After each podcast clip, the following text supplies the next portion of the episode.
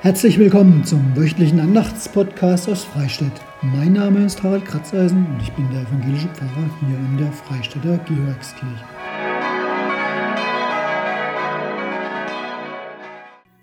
Ja, herzlich willkommen an einem richtig wunderschönen Wochenende Anfang September. Für kurze Zeit ist zumindest der Sommer wieder zurückgekommen. Mich freut es für das Brautpaar, für das im Hintergrund, vielleicht hört ihr es, die Kirchenglocken läuten. Bis in einer knappen Stunde feiern wir hier Hochzeit. Wunderbar, dass das möglich ist.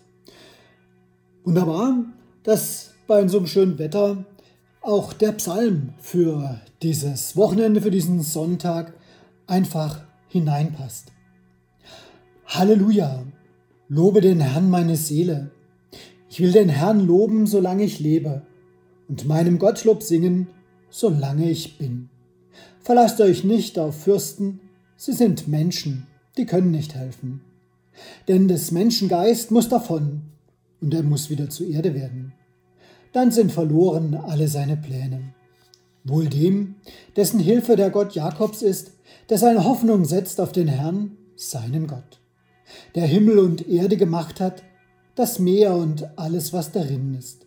Der Treue hält ewiglich, der Recht schafft denen, die Gewalt leiden, der die Hungrigen speiset. Der Herr macht die Gefangenen frei. Der Herr macht die Blinden sehend. Der Herr richtet auf, die niedergeschlagen sind. Der Herr liebt die Gerechten.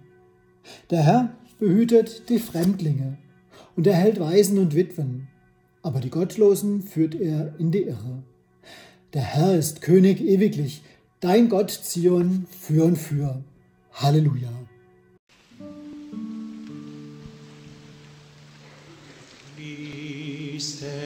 small.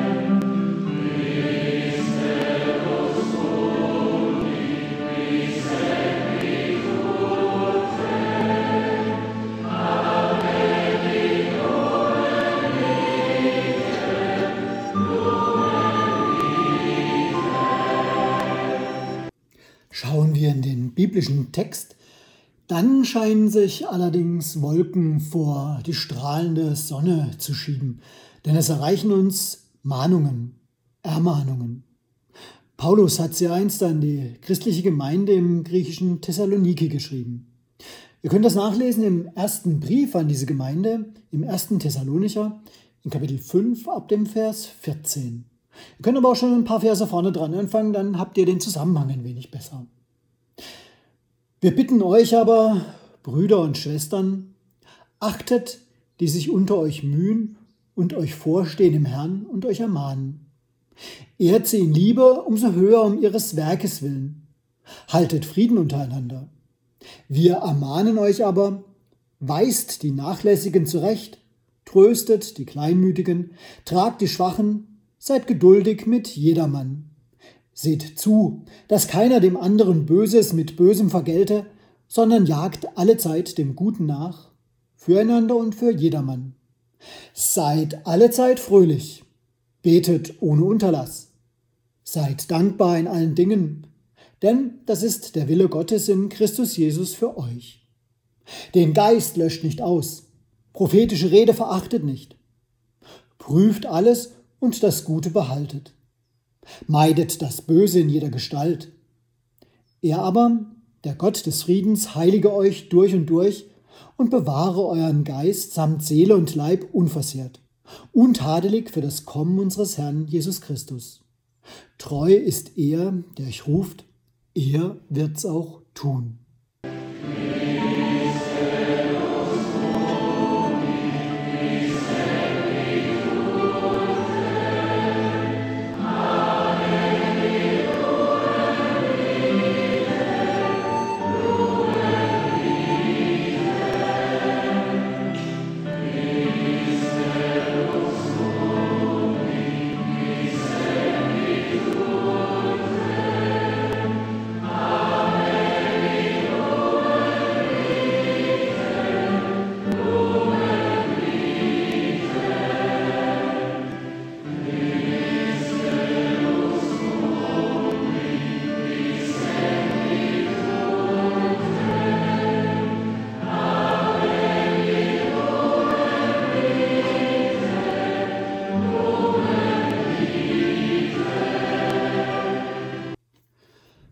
Fast gut, dass das hier ein Podcast ist und ihr mich nicht sehen könnt beim Vorlesen.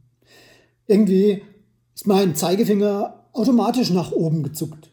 Gefühlte mindestens 14 Ausrufezeichen. Ist das nicht ein wenig übertrieben? Schreibt man so welchen, die man eigentlich gerne hat? Und vor allem, Paulus schreibt das am Ende seines Briefes, nach dem Motto, das Wichtigste kommt jetzt noch zum Schluss, der erhobene Zeigefinger. Was ich euch noch unbedingt sagen wollte, kennen wir aber eigentlich. Denn meist folgt dann doch eher Alltägliches, oder? Aber trotzdem Mahnendes, wie zum Beispiel, zieh Mütze und Schal an, wenn du auf den Schulhof gehst. Ist dein Pausenbrot. Oder fahr vorsichtig. Ob das Kind oder der Partner, die Freundin, der Freund zuhört oder die Ohren auf Durchzug stellt? Kriegt man das noch mit, was da am Ende einem noch an Gutem mitgegeben wird? Und jetzt so viele Anweisungen oder Ermahnungen auf einmal? Die tragen ja nicht unbedingt dazu bei, dass der oder die andere da noch gut zuhört. Ob es dann noch hilft, wenn Paulus ganz am Ende schreibt, lest auch ja allen vor? Kinder warten, bis die Ermahnungen vorbei sind und tun dann, was sie für richtig halten. Oft genug erlebt.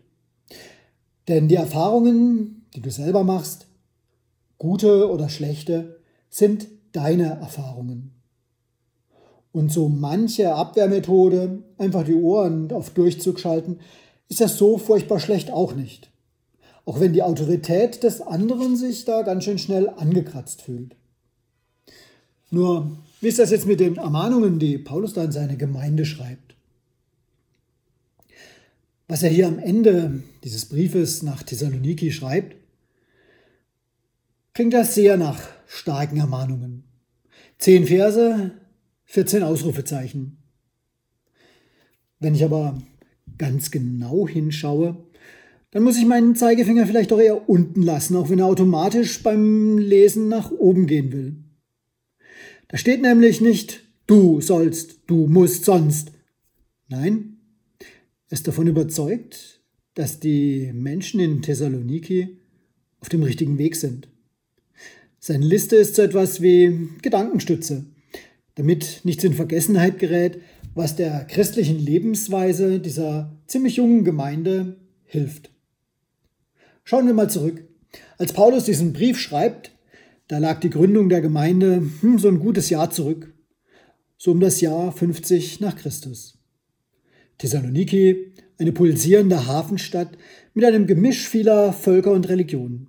Und schon bald nach der Gemeindegründung, das wissen wir, gab es Streitereien. Und Paulus war besorgt über die Nachrichten, die er aus Thessaloniki erhielt. Die Gemeinde lag ihm am Herzen, aber er war zu weit weg. Da kann er nicht mal schnell anrufen oder eine E-Mail schreiben. Und selber ging auch nicht. Was macht er? Er schickt seinen Begleiter Timotheus. So wichtig ist ihm die Gemeinde. Und er weiß, es dauert, bis Timotheus nach Monaten zurückkommt und dann Bericht erstattet.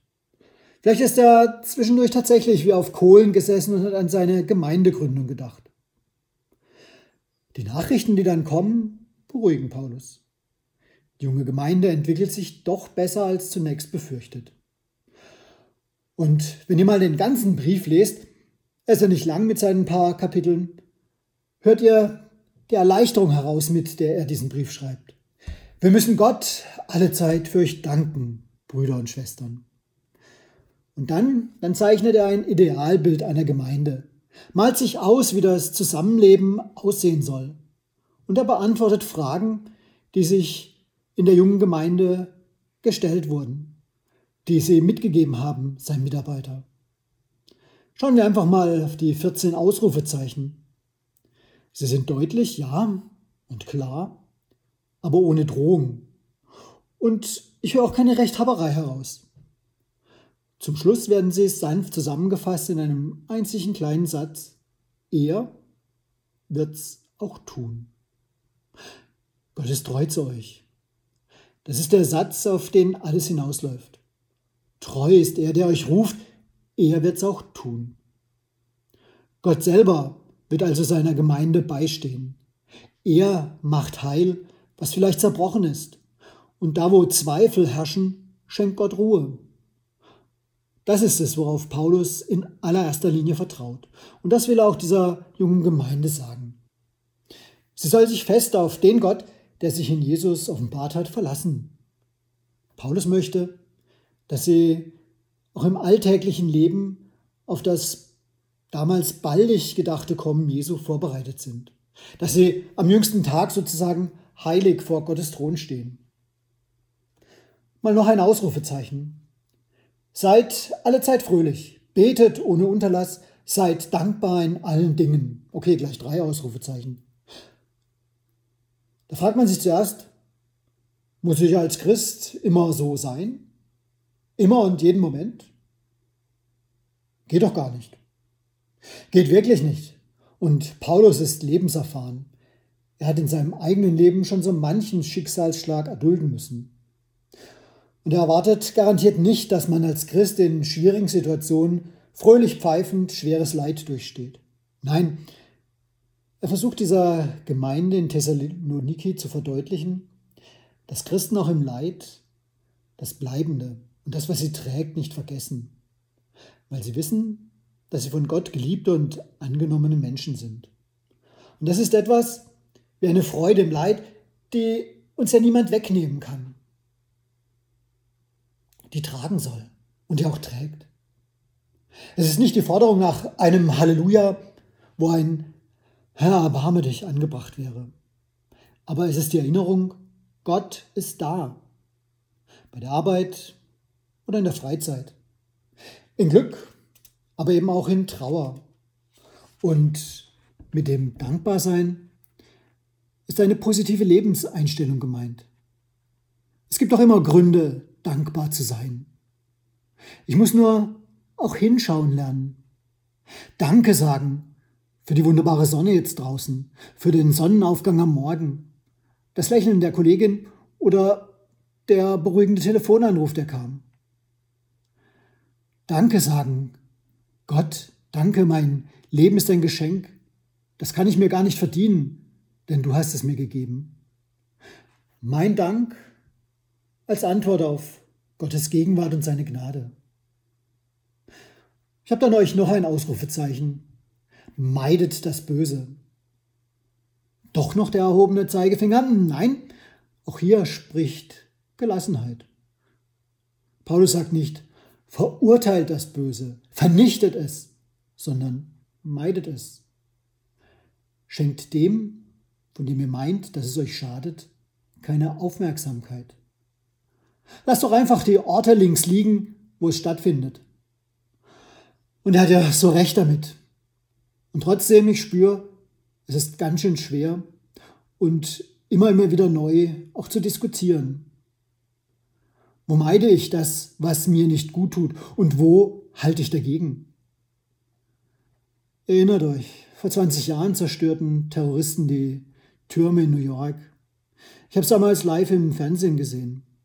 Töteten über 3000 Menschen. Der Opfer immer wieder zu gedenken ist völlig richtig und auch ganz, ganz wichtig. Aber die ständige Wiederholung der furchtbaren Bilder, da habe ich das Gefühl, fördert auch die, die dieses Böse gerne vielleicht wieder tun würden. Und das Böse bekommt dadurch eine riesengroße Plattform, mehr Aufmerksamkeit, als ihm zusteht.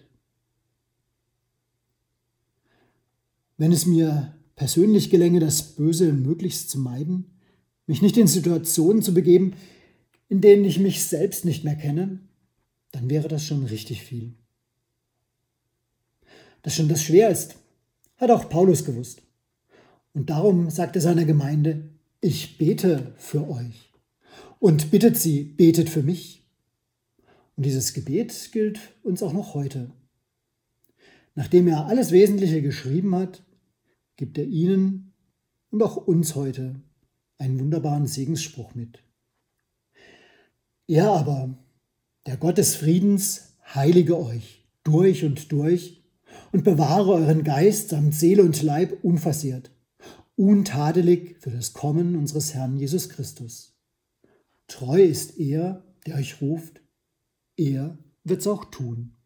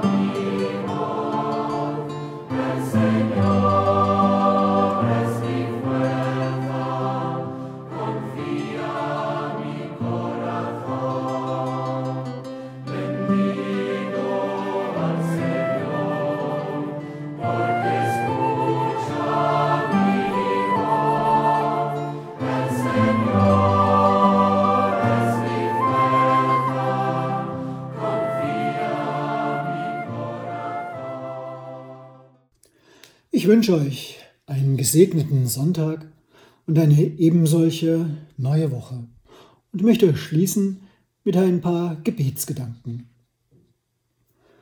Gott des Lebens, lass uns dankbar sein für deine Wegweisungen im Leben und dafür, dass du uns Menschen an die Seite stellst, die zu uns stehen, auch wenn wir versagen. Menschen, die uns Mut machen, wo wir aufgeben wollen, die uns trösten, wenn wir traurig sind, die mit uns lachen und Freude teilen. Amen.